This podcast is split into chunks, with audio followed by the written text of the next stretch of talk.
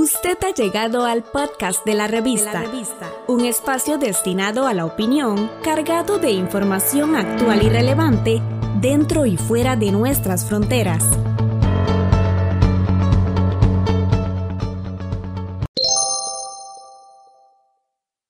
Falta todavía tiempo para poder evaluar correctamente el impacto del COVID en la situación general de Costa Rica. Hay sectores sociales y sectores políticos que se preocupan de esta situación en el inmediato hoy. Sin embargo, a mi modo de ver, se requiere la necesidad de que pasen todavía unos meses y quizás hasta el próximo año para tener una dimensión más exacta del problema.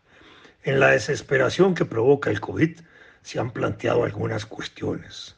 En mi opinión, en lo político, no hay en el Poder Ejecutivo una crisis de gobernabilidad.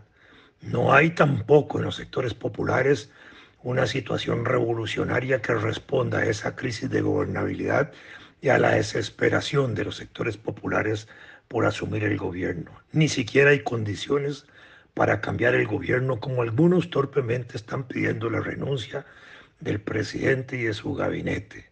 Los mecanismos constitucionales de su relevo están establecidos y nadie garantiza que quienes sucedan a Carlos Alvarado Quesada en el caso de que renunciara de esa forma, quienes le sustituyan sean mejores, sus vicepresidentes o el presidente legislativo. Quizás el mecanismo más oportuno sería convocar hacia una Asamblea Nacional Constituyente por vía referéndum a realizarse junto con las elecciones del 2022. Podemos asegurar que prácticamente Carlos Alvarado Quesada gobierna sin obstáculos en todas las propuestas que se han hecho para enfrentar la crisis, en las 800 y pico de propuestas que se han eh, enviado al gobierno de distintos sectores sociales, así reconocido por el gobierno, en ninguna se plantea que haya una crisis política que merezca estos cambios. El gobierno hoy, más que nunca, sigue representando los intereses económico-políticos dominantes de este gobierno, por supuesto, pero también de los anteriores que se expresan en él.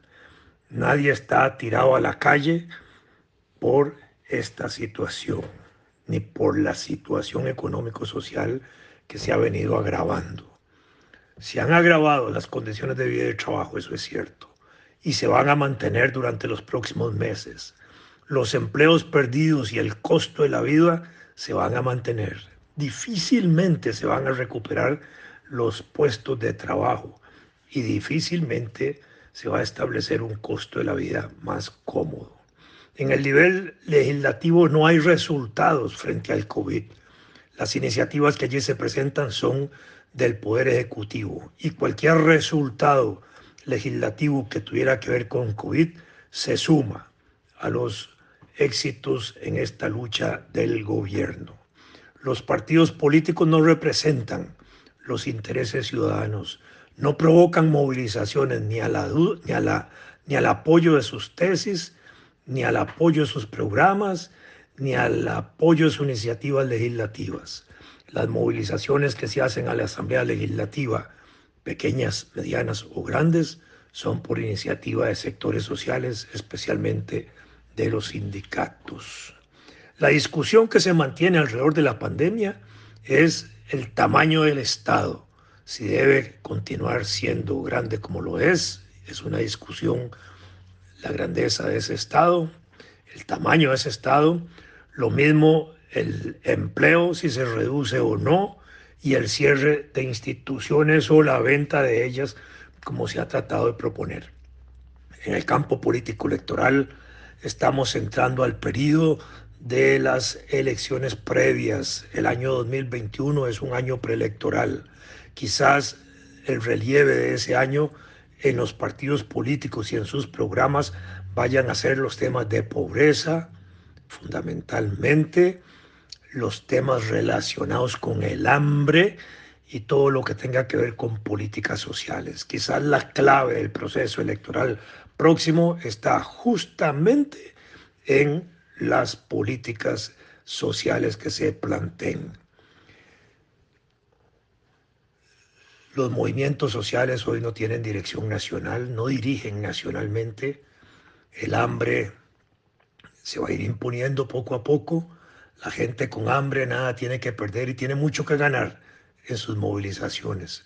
La desigualdad, la marginación, la exclusión, lo que yo llamo xenofobia interna contra grupos internos en el país va a aflorar en los próximos meses. Esta es la realidad de lo que estamos viviendo. Esa es la situación de la economía nacional, de la situación política del país.